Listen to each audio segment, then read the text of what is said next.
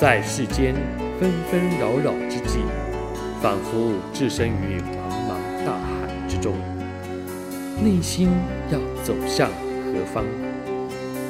让圣经为您点亮灯塔，调教生活的坐标。心灵小语，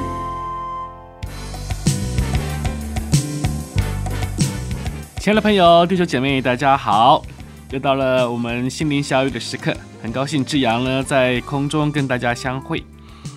啊，不晓得啊，你们最近好吗？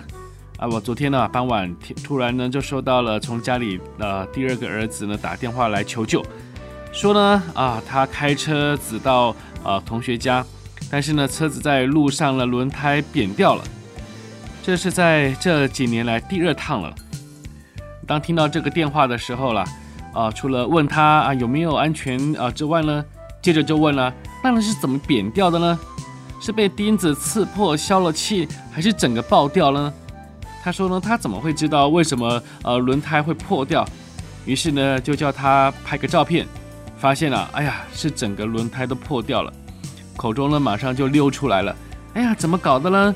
又把轮胎给弄扁了，这车子轮胎不久前也才刚换过两个。总不会把新轮胎给弄坏了吧？等到实地去看了之后呢，再仔细的去问，儿子才不好意思的说啊，他只是轮胎不小心擦过人行道的一个边缘，但我看前后轮摩擦的这个痕迹，我想可能不是轻轻的。而在这个询问的过程当中呢，发现其实无论是双方对于真相的认知，都并非完全的准确。同时呢，在描述的时候呢，还总是会带有许多的臆测，或者是防卫式的这种理解。然而，要如何的能够有能够真正的判断呢？这就让志阳想到圣经以赛亚书第十一章第一到第十节，对于拥有全备神的灵的弥赛亚的判断能力的一个描述。那让我们先来听听这段经文。在圣经以赛亚书第十一章第一节到第十节，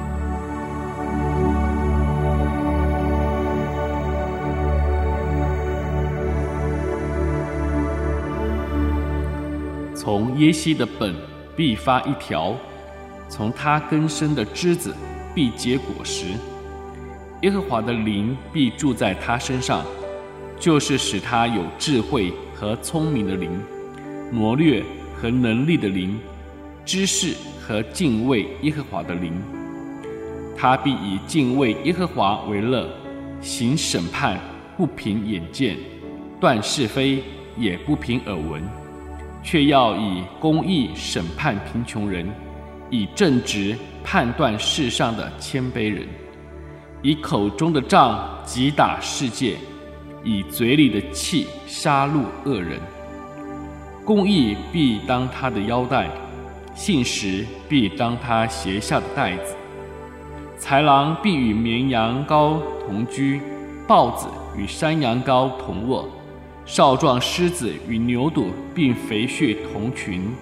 小孩子要牵引他们。牛必与熊同食，牛犊必与小熊同卧。狮子必吃草，与牛一样。吃奶的孩子必玩耍在毁蛇的洞口，断奶的婴儿必按守在毒蛇的穴上。在我圣山的遍处，这一切都不伤人，不害物，因为认识耶和华的知识要充满遍地，好像水充满洋海一般。到那日，耶西的根立作万民的大旗。外邦人必寻求他，他安息之所大有荣耀。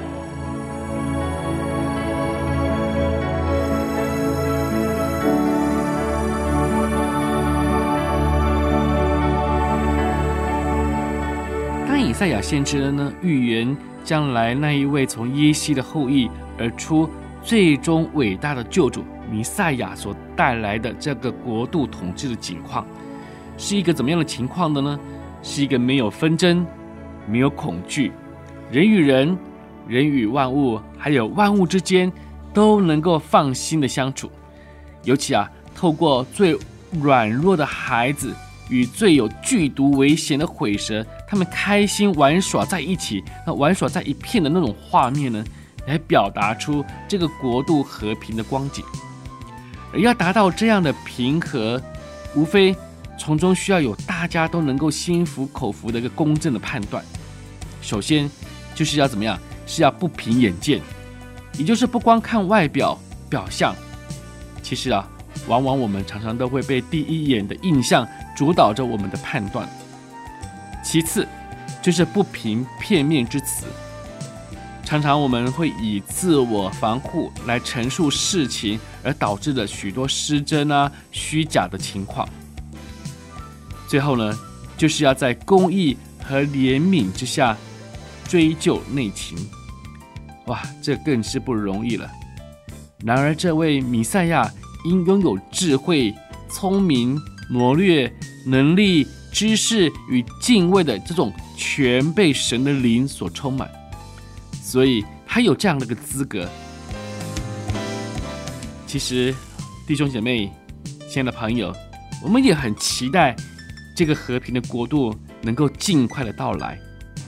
然而，在我们现今还在等候的这个世代当中呢，我们其实啊，仍可以常为那些坐在这个判断位分的人来祷告，求主也同样的将公义判断的灵从中来做引导。